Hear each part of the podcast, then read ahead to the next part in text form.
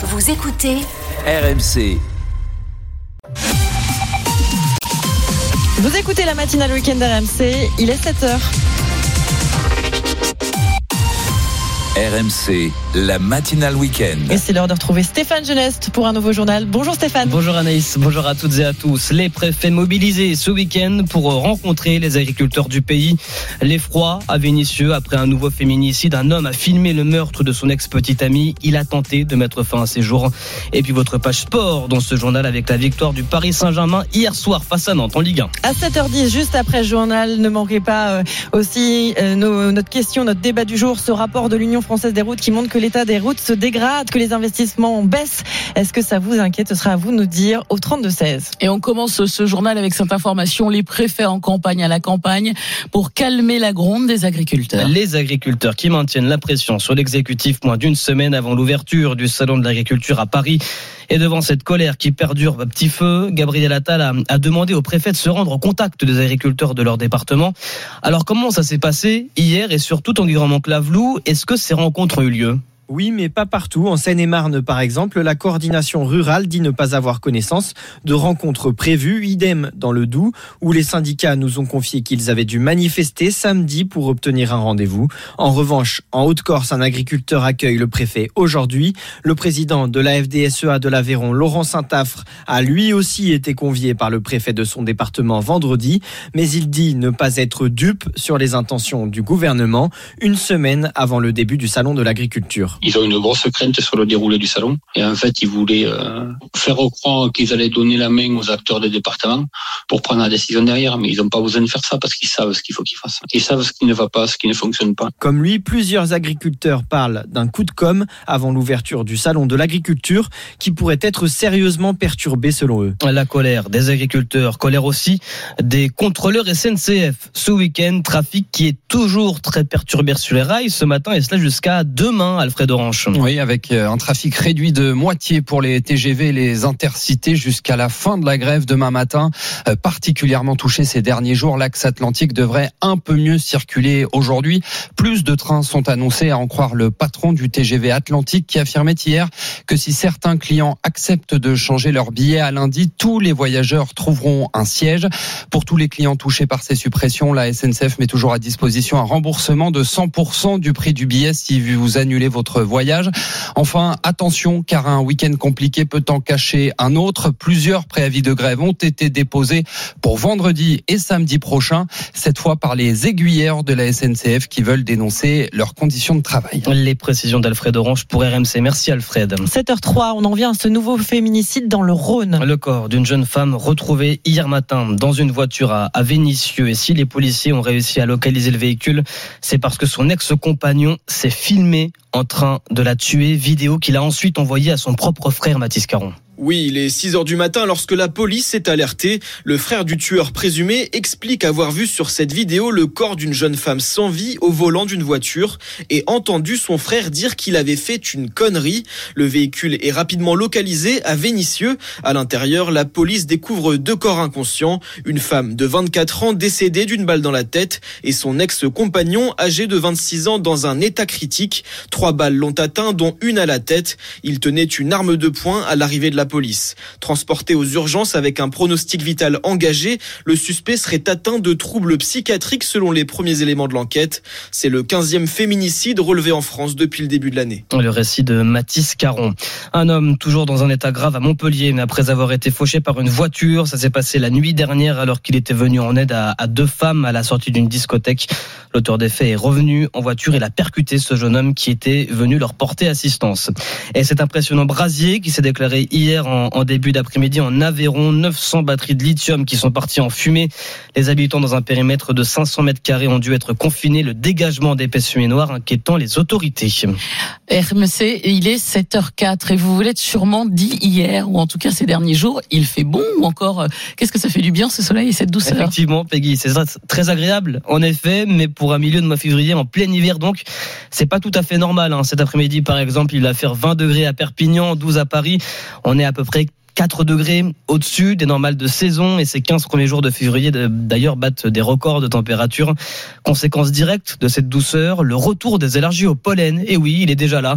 Pratiquement tout le pays est en alerte rouge, des allergies au pollen qui se déclarent de plus en plus tôt dans l'année. C'est ce que fait remarquer le docteur Nian Famti. On a un début de saison euh, pollinique euh, extrêmement euh, précoce, on va dire, dans le calendrier et avec des niveaux de concentration de pollen assez exceptionnels. On ne voyait pas ce phénomène de manière aussi importante euh, les années précédentes. On observe qu'il y a de plus en plus de personnes qui euh, sont atteintes depuis 3-4 euh, ans, on va dire post-Covid. On a une augmentation des cas de patients allergiques de manière vraiment impressionnante au niveau du nez, des yeux. On a de plus en plus de cas d'asthme aussi. Donc c'est une réalité. Et les bons gestes pour vous protéger du pollen, je vous les rappelle, se rincer les cheveux le soir avant d'aller au lit, avant de dormir, faire sécher son linge en intérieur quand vous, quand vous le pouvez, puis quand vous êtes en voiture, vous fermez les fenêtres. Mais vous écoutez évidemment RMC en voiture.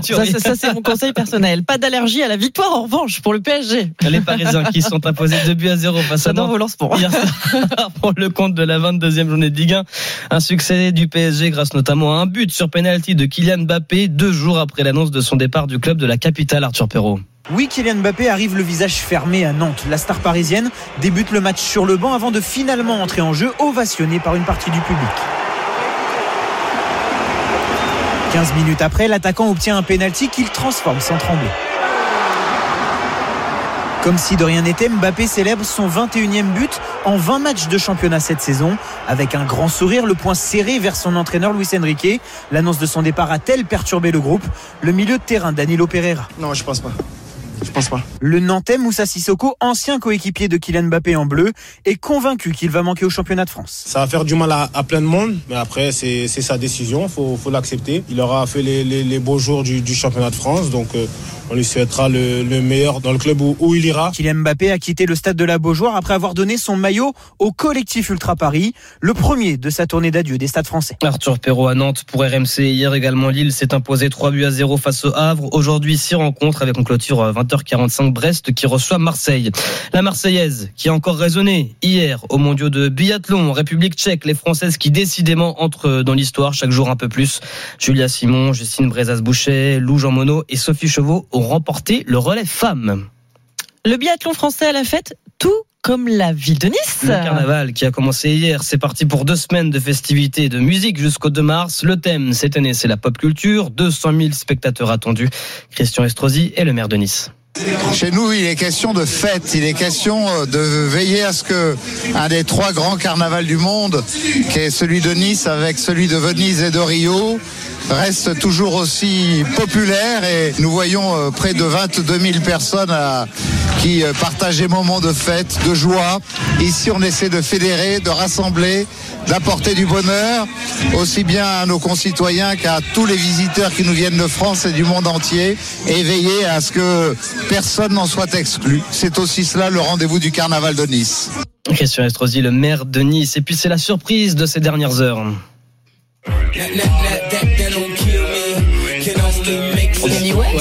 Connaissez Teddy évidemment. Eh bien, il a dévoilé sur Instagram hier toute une série de concerts en Europe, une nouvelle série de concerts. Paris figure dans la liste, concert surprise dans la capitale pour la légende du rap, ou plutôt une session d'écoute de son nouvel album, me glisserons dans l'oreillette. Tenez-vous bien parce que ce sera dimanche prochain à la l'Accor ah Arena. Ah les places sont pas encore disponibles à la réservation. Mise en vente, ce sera mardi. Alors faut être prêt. Hein, ça ah oui, à mon avis, ça va, ça va s'arracher. Euh, session d'écoute à l'Accor Arena quand même. Oui, ça, va être super.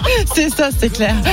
Euh, Kenny West, c'est pas mal pour euh, se mettre aussi euh, de bonne humeur. On, pose la question à, tout le monde ce matin. Ah, moi, Stéphane, je suis, avec cette étude finlandaise. variété française. Alors voilà, on écoute. Non, ça c'est votre choix Bah j'écoute ça pratiquement tous les matins quand je me réveille. sérieux? Vladimir Kosmal et Lula Cuisse. Mais non. Et si. Donc ça, c'est original. Hein c'est la chanson ah qui vous met de bonne humeur. Ah, Allez, alors vous imaginez Stéphane Jeunesse, il est 3h du matin, qui se réveille.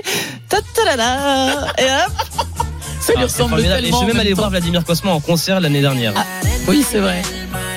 ah oui, c'est ça qui me réveille. Ozuna, Delmar.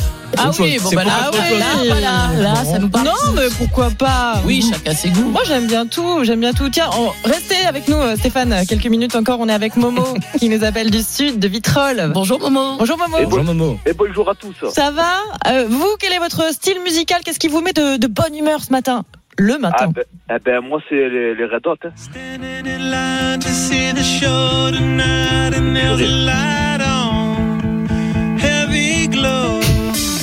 Anaïs chante. Non, bah alors moi, je suis Team Momo. Voilà, j'ai choisi. Ah je, suis ouais pas, je suis pas Team euh, Stéphane, je suis Team Momo. Bon. À fond. Eh ben, Ah très bah bien. ouais. Ah, bien. on met ça dans la voiture, voilà, vous partez au travail, tac. Vous savez que la journée va bien se passer, n'est-ce pas Momo? Oui, eh ben, euh, franchement, j'aimerais trop les voir en concert. C'est trop Ah bah ouais. Ah ouais, c'est Mais sûr. bon, ils viennent pas dans le sud. hein. Ah bah, euh, bah, écoutez, lancez un appel, il, il est 7h10 euh, sur RMC euh, le dimanche euh, 17 euh, 18 février. 18. Oui, doivent Bah, écouter voilà. RMC à mon avis. Bon, Ouais. et, et- et pourquoi pas Momo? Évidemment, Momo. Et, et pourquoi pas? Venez au Vélodrome. hein. Ouais, carrément.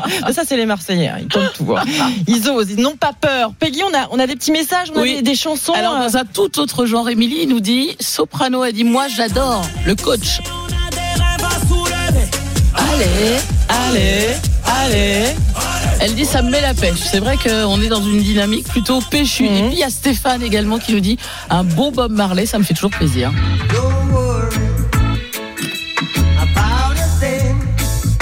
Plus cool, autre Cool. ambiance. Momo, Oui. validé? Eh ben, Bob, Bob, Bob Marley, je vais aller voir le biopic à 11h. Là. Ah, Ah, génial bah, Je l'ai pas encore vu. Il est sorti mercredi. Bah oui, vous en aviez super, parlé dans votre bonus. Ça va être Ouais. Tout le monde écoute et vous donnez envie à tout le monde. Ah, bah, c'est ça. génial, Notamment Momo. Je suis oui, vous ben, passerez un bon moment. ben, en fait, je vais à la séance du matin, c'est au moins il y a moins de monde. et- Exactement, vous avez raison. Moi, c'est celle que je préfère en fait pour aller au, au ciné. Donc, Ouais, euh, ouais, mais je fais mon petit délire en solo, je prends mon popcorn, mon soda. Ah, vous avez passé un super moment. Et voilà, voilà. Et puis vous nous raconterez, Momo, passez une excellente journée et on se dit à très vite. Eh ben, bonne matinale et allez l'OM pour ce soir. Évidemment, allez l'OM.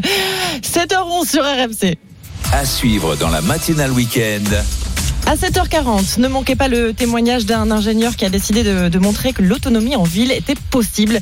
Lui et sa compagne vont vivre dans un 25 mètres carrés en région parisienne avec à l'intérieur des légumes qu'ils vont faire pousser, des insectes qu'ils vont élever. Tout un système pour dépenser le moins d'eau, le moins d'énergie possible. Il sera avec nous à 7h40. Rendez-vous à ne pas manquer. À 7h20, c'est déjà demain, c'est avec vous Mélinda d'Avansoulas et on parle de quoi ce matin?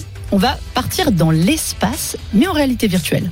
D'abord la question du jour. L'Union routière de France affirme dans un rapport qui vient d'être publié que l'état de nos routes s'est considérablement dégradé. Est-ce que vous êtes inquiet? À vous de nous dire dans deux minutes sur RMC. RMC, 6h30, 9h30. La matinale week-end. Anaïs Castagna. Bienvenue à vous qui nous rejoignez sur RMC. On est ensemble jusqu'à 9h30. RMC, À vous de nous dire. Bonjour Margot Bourdin. Bonjour Peggy, bonjour à tous. Nous vous consultons et nous décryptons ensemble une question d'actualité sur notre compte Twitter. Nous vous interrogeons ce matin. Trouvez-vous que l'état des routes en France se dégrade dangereusement? Oui, un marquage au sol effacé, des nids de poules ou encore euh, des fissures. Vous les redoutez quand vous êtes euh, au volant et pourtant peut-être que vous en voyez de plus en plus. L'Union routière de France tire la sonnette d'alarme dans son rapport annuel. L'état des routes se dégrade dangereusement en France et le constat est tel que la France dégringole au 18e rang du classement mondial de la qualité des chaussées. Précisons tout de même que cela dépend de la route que vous empruntez. Le réseau des autoroutes géré par une vingtaine de sociétés concessionnaires est plutôt en bon état. Là où ça se corse, c'est sur le réseau secondaire financé par les régions, les départements et les communes. Et comment on explique cette dégradation du réseau? Eh bien déjà, le réseau se dégrade naturellement à cause du passage des véhicules, des poids lourds notamment, mais aussi à cause des conditions climatiques, pluie, verglas, ennemi numéro un du bitume. Mais l'Union routière de France pointe surtout deux problèmes. D'abord, les budgets alloués à l'entretien des routes, ils ne cessent de diminuer. Ensuite, second problème, l'État préfère axer ces dernières années les dépenses vers le train.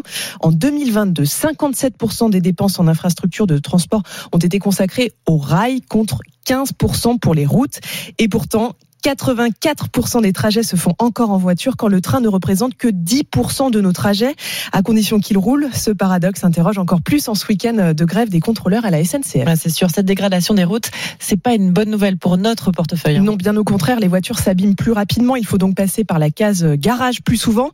Des routes en mauvais état, ce sont aussi des routes plus dangereuses pour la sécurité des automobilistes et des passagers. 30% des accidents de la route mortelle en France seraient dus à un mauvais état de la chaussée, selon l'Observatoire national de la sécurité routière. L'Union routière de, de France a sorti sa calculette pour restaurer l'ensemble des routes. Il faudrait débourser 2 milliards d'euros. Et alors, euh, du coup, à vous de nous dire, hein, trouvez-vous que l'état des routes en France se dégrade dangereusement? Eh bien, nos auditeurs répondent oui ce matin à 86% à notre consultation RMC sur Twitter. On est avec euh, Stéphane qui nous appelle, euh, Stéphane de Toulouse. Bonjour Stéphane. Bonjour. Bonjour Anaïs, bonjour Peggy. Ambulancier pour, euh, pour animaux, c'est ça? Voilà, je fais un métier, euh, un métier un petit peu particulier. Oui, Ah oui. surprenant, j'avais jamais entendu Mais moi ça. non plus, je connaissais pas. Ah oui, en fait, bah, j'ai- j'ai j'ai- j'ai indiqué ça parce que c'est un métier qu'on peut résumer à ça. Je transporte des animaux malades qui vont, euh, qui vont des éleveurs, euh, donc c'est un Mhm. métier assez rural, euh, jusqu'à euh, l'hôpital de l'école vétérinaire de Toulouse. D'accord. Ok. Bah, je ne savais pas que, que, que ce métier existait. Du coup, les routes, vous, vous les connaissez bien, Stéphane? Oui, je, je passe mon temps sur les routes, sur Alors, euh, un, petit peu, un petit peu tous les réseaux. Qu'est- Qu'est-ce que vous en pensez? Est-ce que vous êtes inquiet? Est-ce que vous les trouvez très dégradés? Alors, je, je les trouve par endroits dégradés, je les trouve euh, euh, réparés avec des bouts de ficelle par moment, ça c'est sûr. Mais c'est vrai que moi, je les trouve surtout difficiles à partager. Euh, C'est-à-dire que on a énormément de mal aujourd'hui à, à, partager la route avec, euh, entre autres, les, cyclistes, les poids lourds. euh, voilà, c'est très compliqué aujourd'hui de, partager cette route, sachant que la loi euh, aujourd'hui normalement obligerait les, communes et les départements à avoir des, pistes cyclables un petit peu partout et surtout lorsqu'ils rénovent des routes. Et aujourd'hui, ça n'est pas le cas.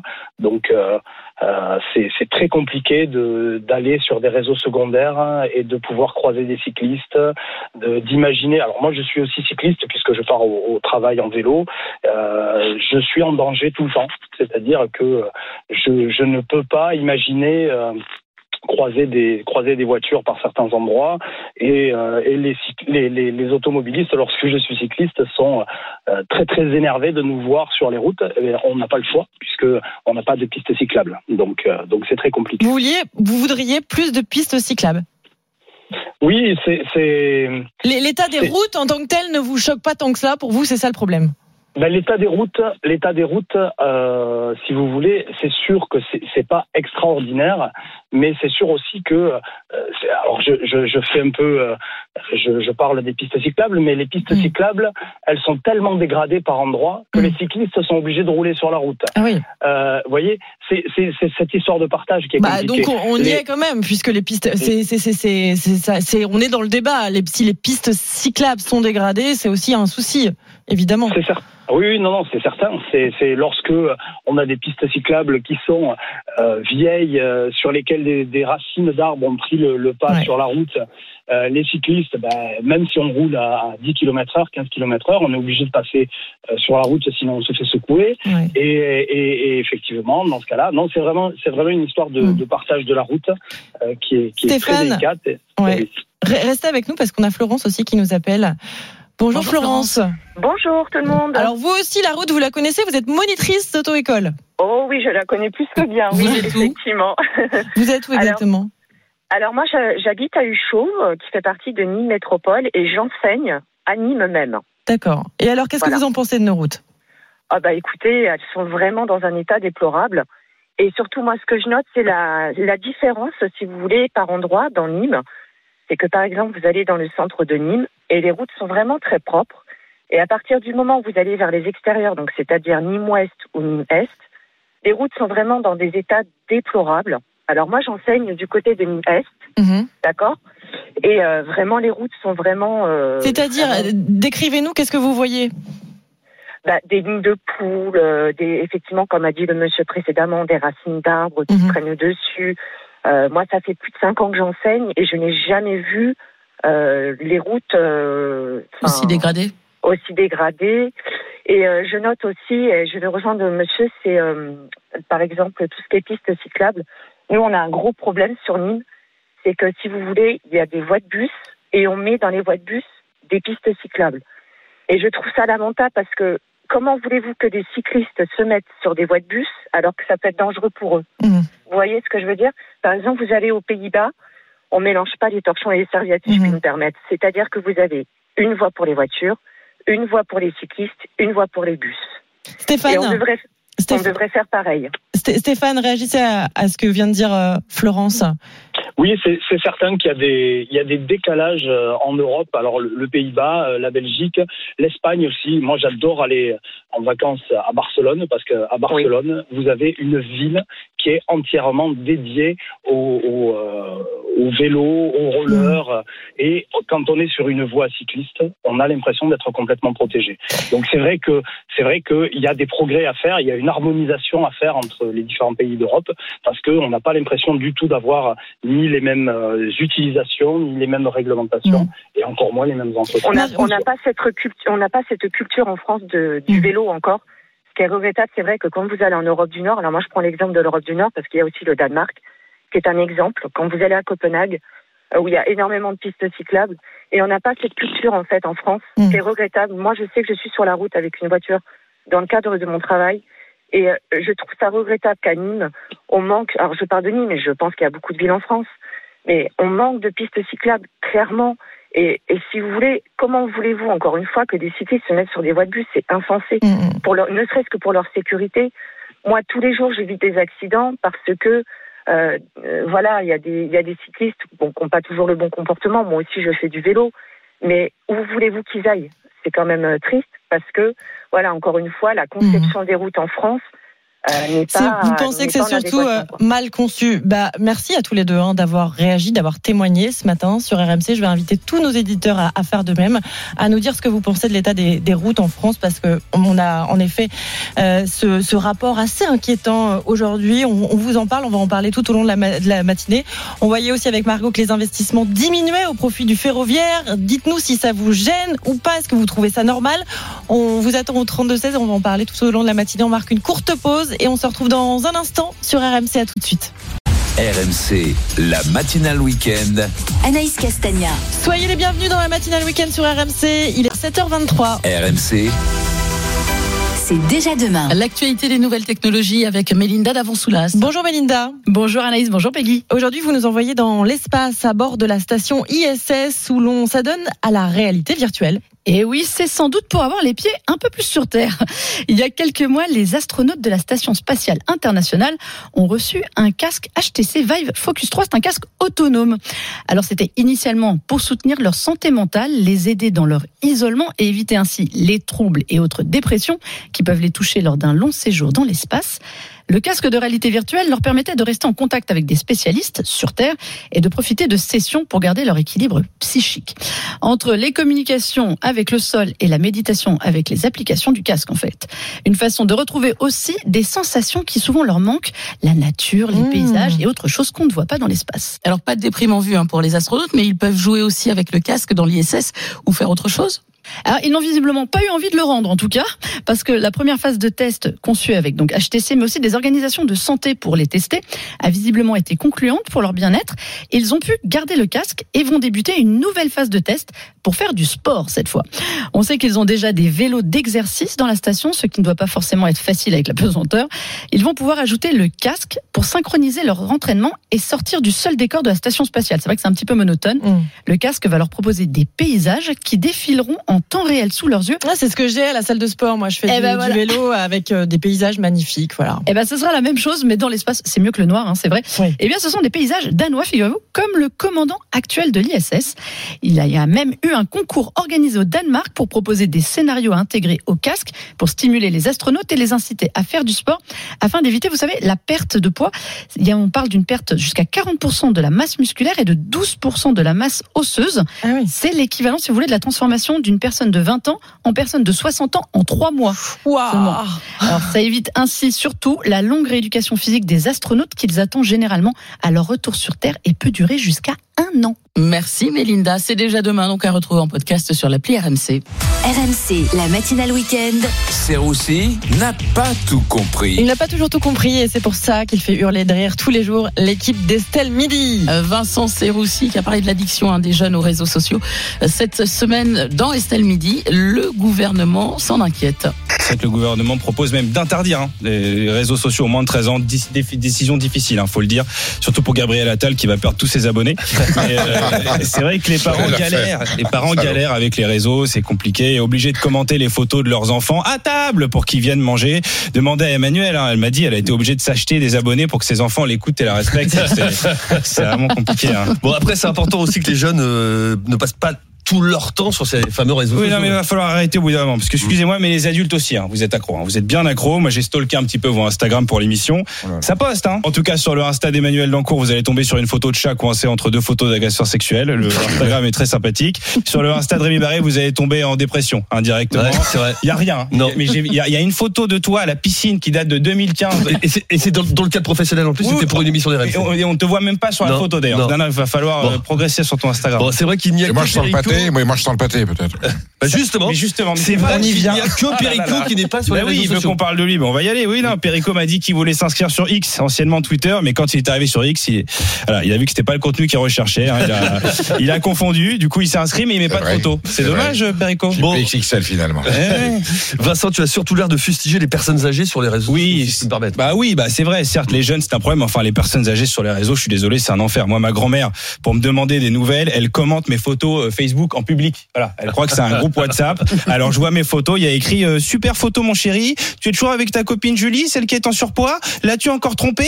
Bise mamie. Voilà, la photo est publique. hein, je tiens à le dire. Moi, je suis là, oui mamie, je suis encore avec Julie. D'ailleurs, elle vient de liker ton commentaire. Euh, Donc ok, il faut réduire le temps passé sur les réseaux des moins de 13 ans, mais des plus de 73 ans aussi. Voilà. Puis ça permettra peut-être aux, aux petits enfants et aux grands-parents de se voir un peu plus souvent aussi. Voilà. Vincent Serroussi que vous retrouvez tous les jours à 14h30 dans Estelle Midi sur RMC. Allez, un peu de musique pour se réveiller. Ça vous dit, Peggy? Ah, allons-y, j'adore ça. Parce qu'on a cette étude euh, qui confirme que la musique influence nos humeurs. Une étude finlandaise publiée il y a quelques jours. Et elle montre qu'il y a véritablement un lien entre ce que nous écoutons et notre état d'esprit. Depuis ce matin, 6h30, on vous demande bah, quelle est la musique qui vous met de bonne humeur euh, le matin. Et on a pas mal de réactions. Et Eh oui, vous êtes nombreux à réagir hein, sur l'application Direct Studio. N'hésitez pas à continuer, on est ensemble jusqu'à 9h30. Il y a Stéphane qui nous dit alors moi, ça me met en joie quand j'écoute Nuit de folie, début de soirée. Et tu tapes, tapes, J'attendais tapes. Évidemment, ça marche. Eh ben évidemment, et on est dans les années 80, ça marche toujours. Alexandre, dis-moi, j'ai un top 4. U2, Indochine, Linkin Park et Coldplay.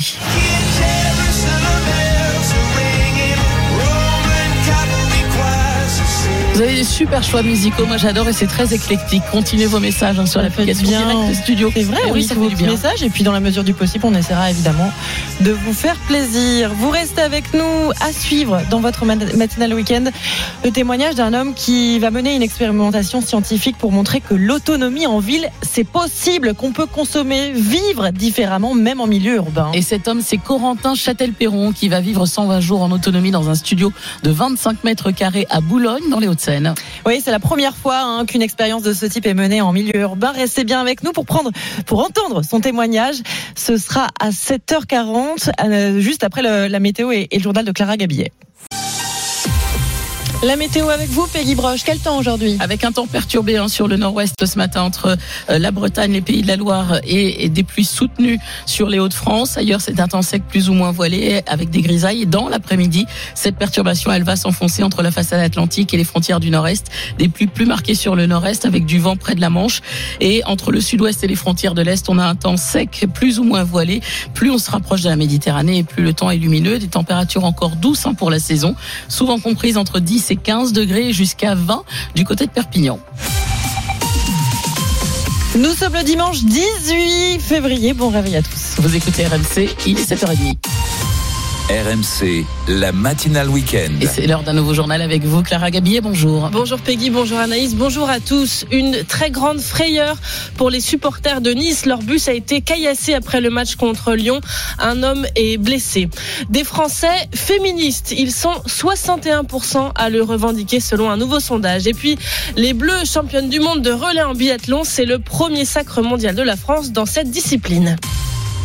Un bus de supporters de Nice caillassé, un homme blessé à la tête. La soirée a mal tourné avant-hier après la défaite de l'OGC Nice à Lyon en Ligue 1 de foot. Sur le retour, le bus des supporters a été caillassé. Scénario de violence qui rappelle celui du bus de Lyon pendant un déplacement à Marseille en octobre dernier.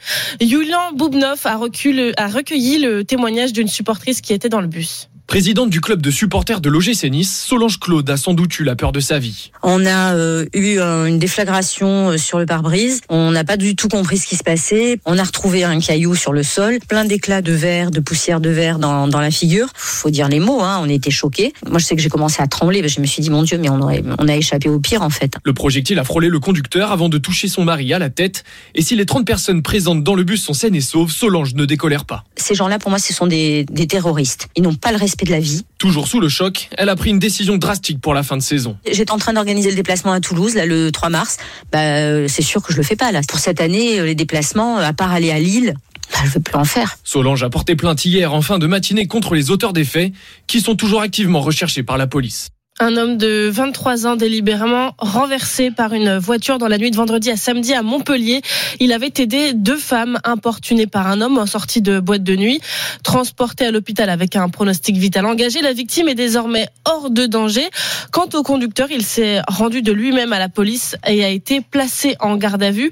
Bruno Bartocchetti est responsable de la zone sud pour le syndicat Unité SGP Police. Il est 5 heures du matin, on est dans la nuit de vendredi à samedi et on a une personne qui importune deux femmes. C'est assez tendu, euh, c'est assez violent. Et on a euh, un jeune homme de 23 ans qui s'interpose et qui prend la défense de ces deux jeunes filles. L'auteur, très énervé, euh, avec son véhicule, et ça devient une arme par destination, hein, fonce sur ce, jeune homme de 23 ans, le percute visiblement volontairement. Mes collègues ne l'ont pas interpellé sur, sur le moment, mais en fait, on a pu identifier le conducteur, donc l'étau va, très très vite se, se resserrer autour de l'auteur des faits qui sera présenté très prochainement à la justice. Voilà. Le feu est désormais maîtrisé en Aveyron, dans la commune de Viviers.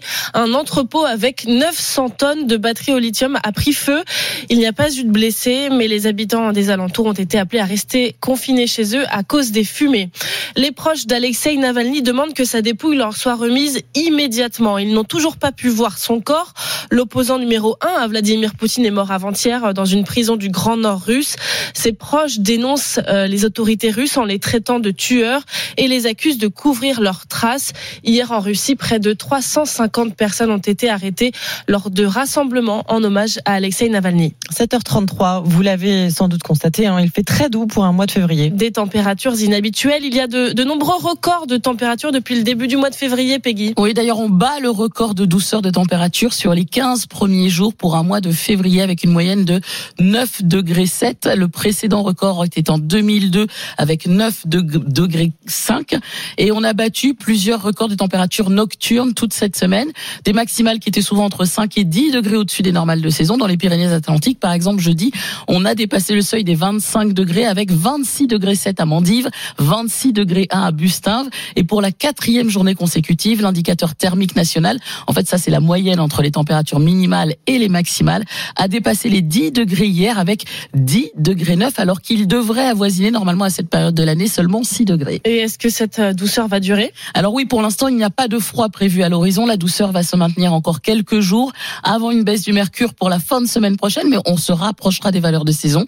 Et selon Météo France, cet hiver sera probablement parmi les trois plus chauds jamais mesurés avec 2020 et 2016. Il faudra attendre la fin de l'hiver pour le constater. Merci beaucoup Peggy. On en vient à ce chiffre à présent.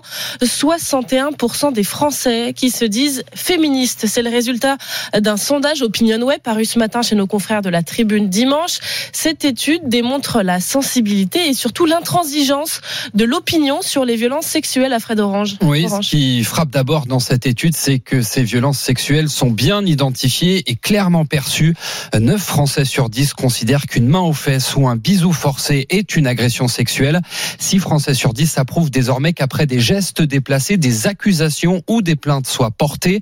Cette étude qui porte aussi sur les violences sexistes et sexuelles dans le cinéma, milieu milieu secoué depuis plusieurs mois par les affaires démontre aussi que l'intransigeance de l'opinion euh, démontre aussi l'intransigeance de l'opinion face aux soupçons. La moitié des interrogés estiment qu'un acteur ou un réalisateur accusé doit être interdit de travailler avant même d'être jugé. À cinq jours de la cérémonie des Césars, le ton est donc donné, mais la sévérité de l'opinion ne s'arrête pas là. 67% des répondants considèrent comme un progrès qu'une personne condamnée ne puisse pas retrouver son métier après avoir purgé sa peine. Explication signale Fred Orange pour RMC. Les sports et le sacre des biathlètes françaises. Julia Simon, Justine Brezas-Boucher, Lou Jean Monod et Sophie Chauveau ont remporté le relais femmes aux mondiaux en République tchèque. Une performance encore jamais réalisée, Léna Marjac. La Marseillaise retentit pour la cinquième fois dans ces mondiaux. Un premier titre mondial en relais, les Françaises entrent un peu plus dans l'histoire. Lou Jean Monod, la première relayeuse tricolore savoure. Ça a bien déroulé, c'était beau à voir, j'étais une fois de plus impressionnée par les filles de mon équipe. Pourtant, les Bleus nous ont fait peur. Sophie Chevaux a tourné deux fois sur la note pénalité. Tout le monde dit que, en fait, euh, j'ai presque bien fait, ça a mis un peu de suspense dans la course. J'avoue que j'aurais préféré ne pas mettre de suspense. Mais derrière, Justine Brezas-Boucher comble l'écart avant que Julia Simon ne vienne conclure ce relais. Elle nous tenait toutes très à cœur cette course et euh, d'avoir réussi à aller la, la chercher, c'est un gros soulagement. Cyril Burdet, l'entraîneur des Françaises, a du mal à réaliser. C'est fort parce que c'est difficile d'aborder une course en tant que favorite. On voulait aussi tester leur résistance mentale et leur, leur force de caractère et elles ont démontré un potentiel très incroyable. Encore aujourd'hui, ces filles peuvent rêver de nouvelles médailles sur la Mastart, la dernière course de ces mondiaux. Et les sports, c'est aussi euh, la Ligue 1 de foot avec la victoire du PSG 2-0 à la Beaujoire hier face à Nantes avec un but sur penalty de Kylian Mbappé. Un peu plus tôt, Lille l'a emporté face au Havre. 3 buts à 0. Aujourd'hui au programme Strasbourg-Lorient à 13h, Montpellier-Metz, Rennes-Clermont, Monaco-Toulouse, c'est à 15h. Reims reçoit Lens à 17h05 et puis en clôture ce soir, les Marseillais se déplacent à Brest à 20h45. Ce sera à vivre évidemment sur RMC. Et puis ça n'est pas du sport mais une autre compétition, le concours Mister France. On a enfin le, le résultat, c'est Charles Stamper, Mister Ronald, euh, qui a gagné la compétition. C'est un commercial de 23 ans qui vient d'Annecy. Bah bravo à lui. Bravo Comment à lui. vous dites qu'il s'appelle? Charles, Stamper. Charles Stamper. Bon, bon, j'espère que ça lui profitera. hein.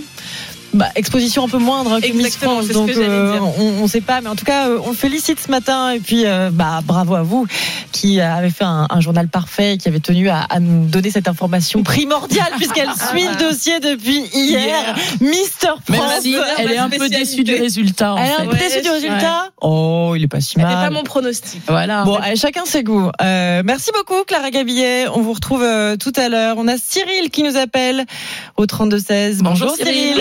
Bonjour, Comment ça va, Cyril ça va et vous Bah très bien. Vous êtes euh, chauffeur VTC, c'est ça C'est ça.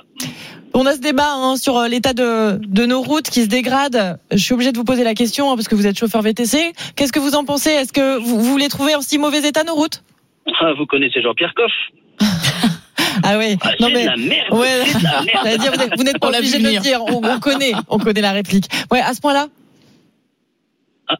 Attendez. Allô, vous m'entendez Ah oui, Ouais, très bien. Je disais à ce point-là, c'est c'est si euh, terrible Ah ouais, que ça. c'est catastrophe. Il y a des nids de poules, c'est même plus des nids de poules, c'est des cratères à ce niveau-là. Ouais. Et vous pensez euh, qu'on devrait rééquilibrer les, les investissements euh, On euh, en mettre un peu plus pour la route, ça serait pas mal déjà. Oui, parce que le rapport euh, en question montrait que, que, que c'était très déséquilibré au profit du ferroviaire, ce qui peut bah, se comprendre dans une logique écologique, puisque évidemment euh, le, le- le train est plus est plus vert, mais en même temps le train coûte cher, en même temps on grève à la SNCF. Donc, bah oui, quand même, on s'interroge aujourd'hui. C'est ça. Cyril, euh, Cyril, euh, bah euh, l'autre débat du jour, c'est quelle euh, quelle chanson vous met de bonne humeur ce matin? On a cette étude finlandaise qui nous dit, qui confirme en effet que, que la musique joue, qu'elle joue sur euh, bah, notre état d'esprit, notre euh, bonne humeur. Vous, qu'est-ce qui vous fait du bien le matin quand vous vous réveillez? Ah bah, c'est facile, c'est Marvin Gaye. Quelle Quel excellent choix, Cyril. Ah oui. Ah, je valide à 200%. Et alors ça, du coup, euh, c'est le matin pour commencer la journée dans le. VTC, c'est ça? Ah ouais, c'est même, même le soir quand on finit la soirée. Ouais, mais le soir, on choisit un autre titre de Marvin Gaye, vous voyez, genre Ah, le, soir, Sexual le soir, j'ai Healing. choisi Sweet Caroline de Neil Diamond. Ah, pas mal aussi. pas mal, pas mal. Vous avez très on bon valide. goût, Cyril. Non, mais tous nos auditeurs ont des super vrai. goûts, hein, on peut le dire. Hein. Ah, Bah- qu'on écoute RMC. Hein. Bah bravo à vous, Cyril. À très vite. Passez une excellente journée à l'écoute euh, d'RMC. Je sais pas si vous bossez du coup ce matin? Ouais, je viens de déposer quelqu'un. J'ai dû me dépêcher pour pouvoir euh, passer avec vous à Oh. Ah, c'est sympa, c'est sympa. Les VTC à l'écoute d'RMC, c'est sympa. Bon courage à vous et on se dit évidemment à très vite. Il est 7h40. Merci à vous. À suivre dans la matinale week-end. On est ensemble jusqu'à 9h30 ce matin. On parle en effet de l'état de nos routes parce que l'Union routière affirme qu'elle se dégrade. Est-ce que ça vous inquiète? Vous pouvez réagir au 32-16. Et euh, à 7h50, c'est Racontez-nous. Avec vous, Nicolas Poincaré, de quoi parle-t-on ce matin? De Missak et Méliné Manouchian qui feront mercredi leur entrée au Panthéon. Dans deux minutes, le témoignage d'un ingénieur qui a décidé de, de montrer que l'autonomie en ville, bah oui, c'était possible. Lui et sa compagne vont vivre dans un 25 mètres carrés en région parisienne avec à l'intérieur des légumes qu'ils vont faire pousser, des insectes qu'ils vont élever. Tout un système pour euh, dépenser le moins d'eau, le moins d'énergie possible. Il est en plateau là, avec nous, il vient d'arriver et rendez-vous dans quelques minutes sur RMC. À tout de suite.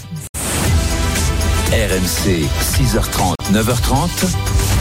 La matinale week-end.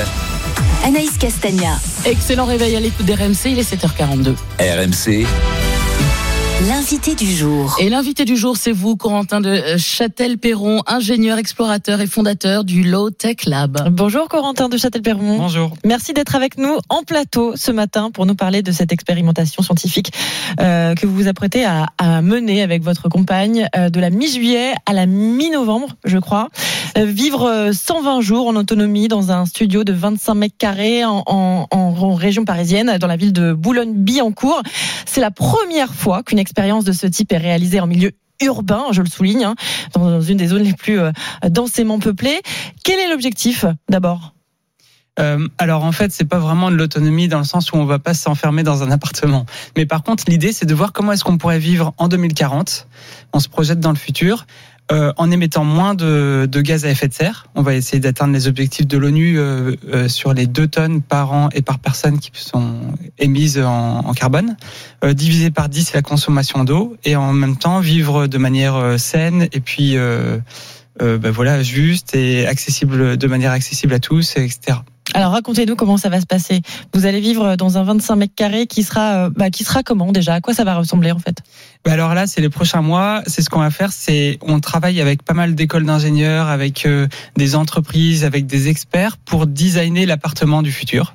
Donc on va voir comment est-ce qu'on peut consommer euh, moins d'eau, par exemple avec un système de circuit fermé dans lequel euh, l'eau qui a déjà été utilisée est utilisée pour faire pousser des plantes. Oui.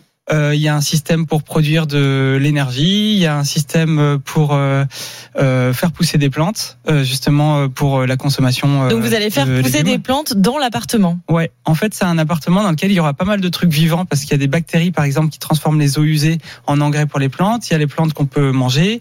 Il y a même une culture de champignons dans une espèce de salle de bain euh, un peu spéciale.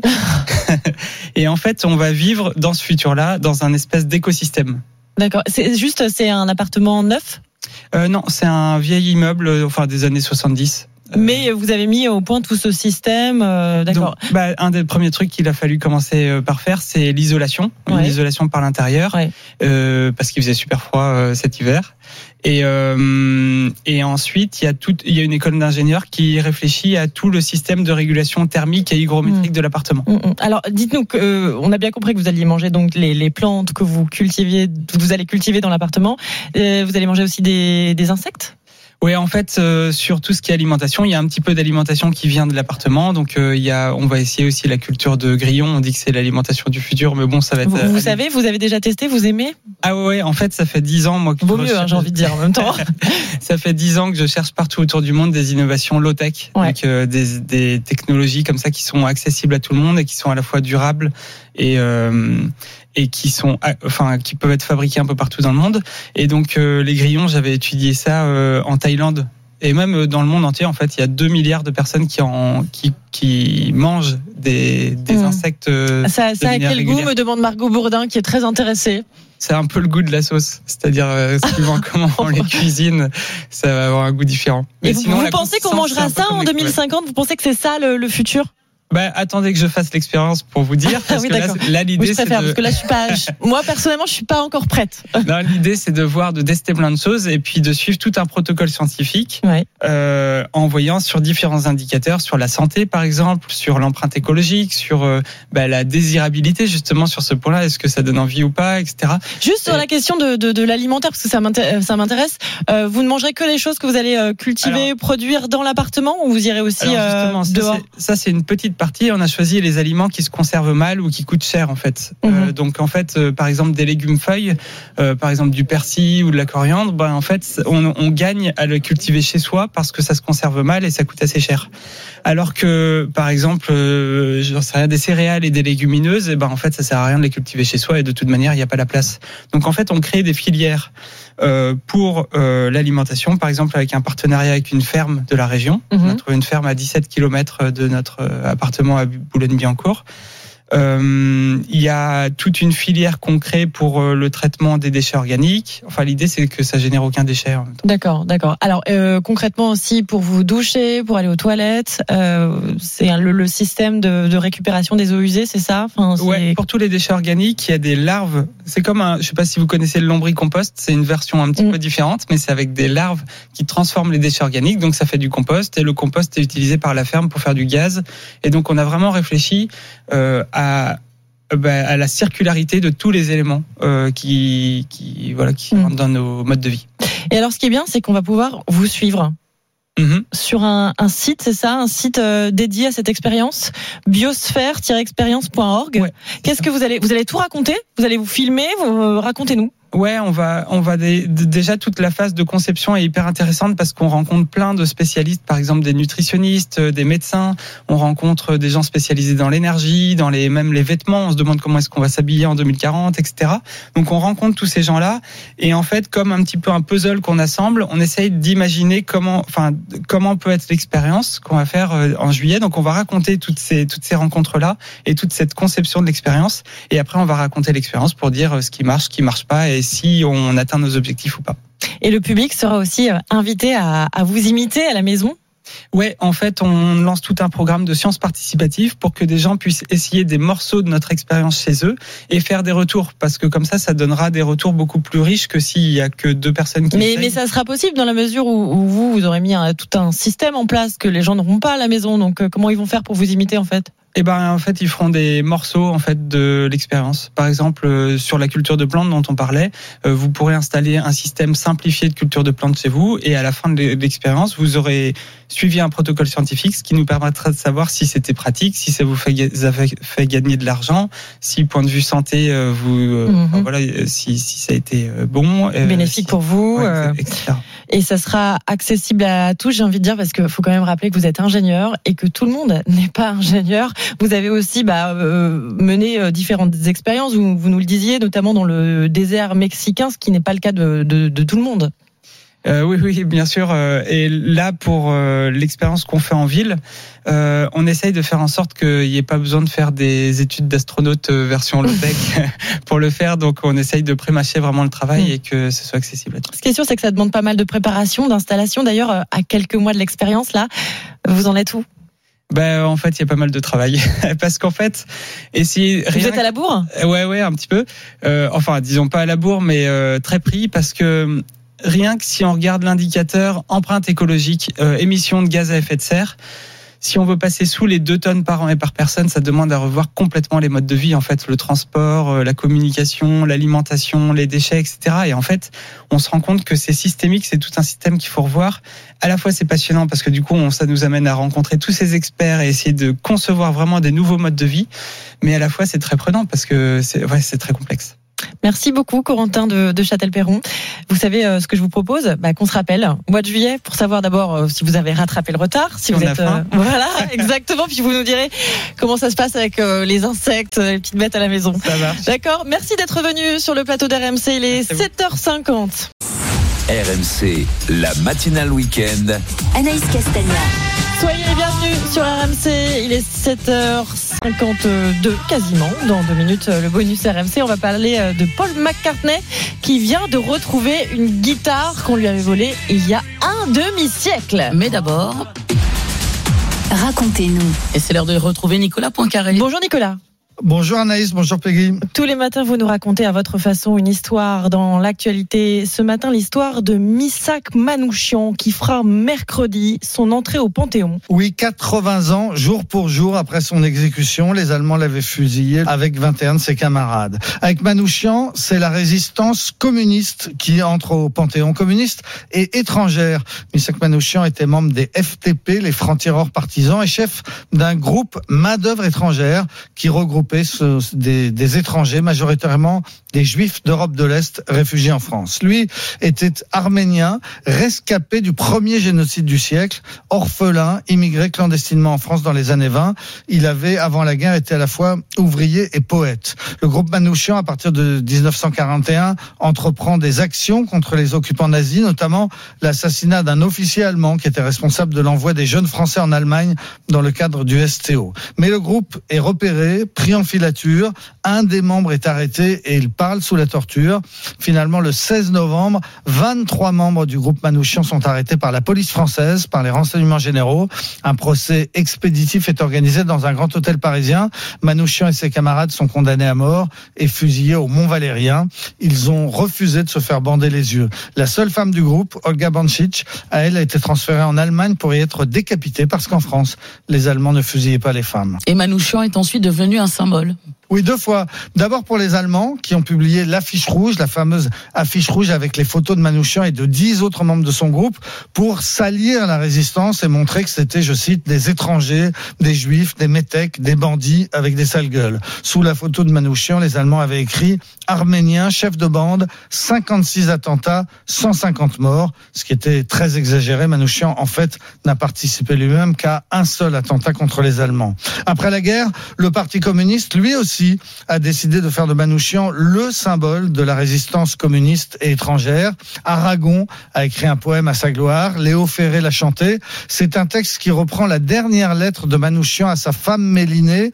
Il lui dit, sois heureuse, marie-toi, fais un enfant et pense à moi tout le temps. Mercredi, Mélinée, qui était elle aussi une orpheline arménienne, sera transférée avec son mari dans les caveaux du Panthéon.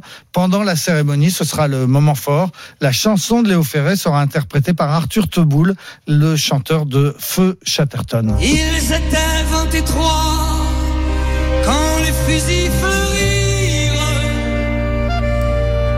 23 qui donnaient leur cœur. Merci Nicolas, racontez-nous, c'est à retrouver en podcast sur l'appli RMC. La matinale week-end. Le bonus RMC. Avec vous, Peggy Broche. Et ce matin, vous nous parlez d'une guitare que Paul McCartney vient de retrouver. Perdu au début des années 70, donc il y a plus de 50 ans. En effet, Paul McCartney a retrouvé son ancienne guitare basse avec laquelle il avait joué euh, ses plus gros tubes hein, des Beatles en studio ou sur scène, comme celui-ci, souvenez-vous.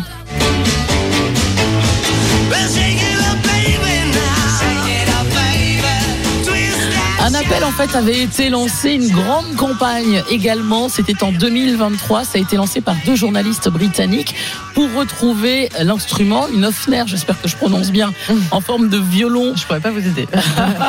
Vous n'êtes pas spécialiste en Non, guitare non. Que Paul McCartney avait acheté 30 livres. À l'époque, c'était l'équivalent de 35 euros au taux actuel Ouais. en fait. Il l'avait acheté à Hambourg en Allemagne en 1961.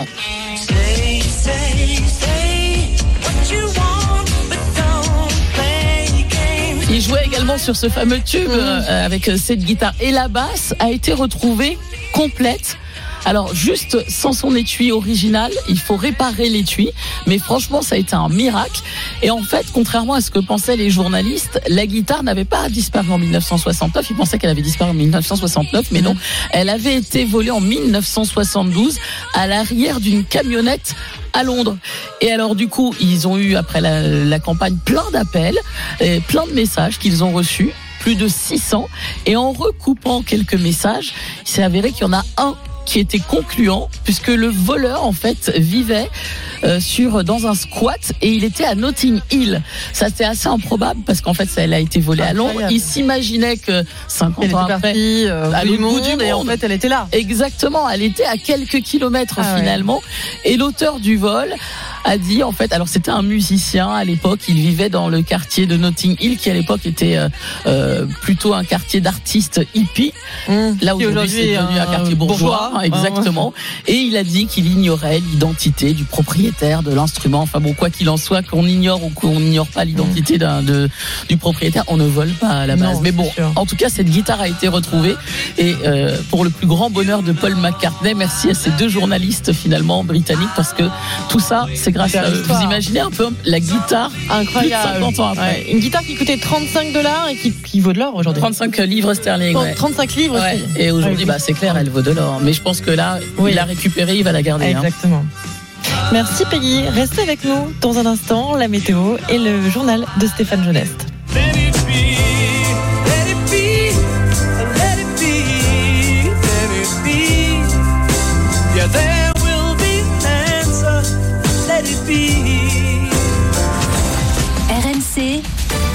La matinale week-end.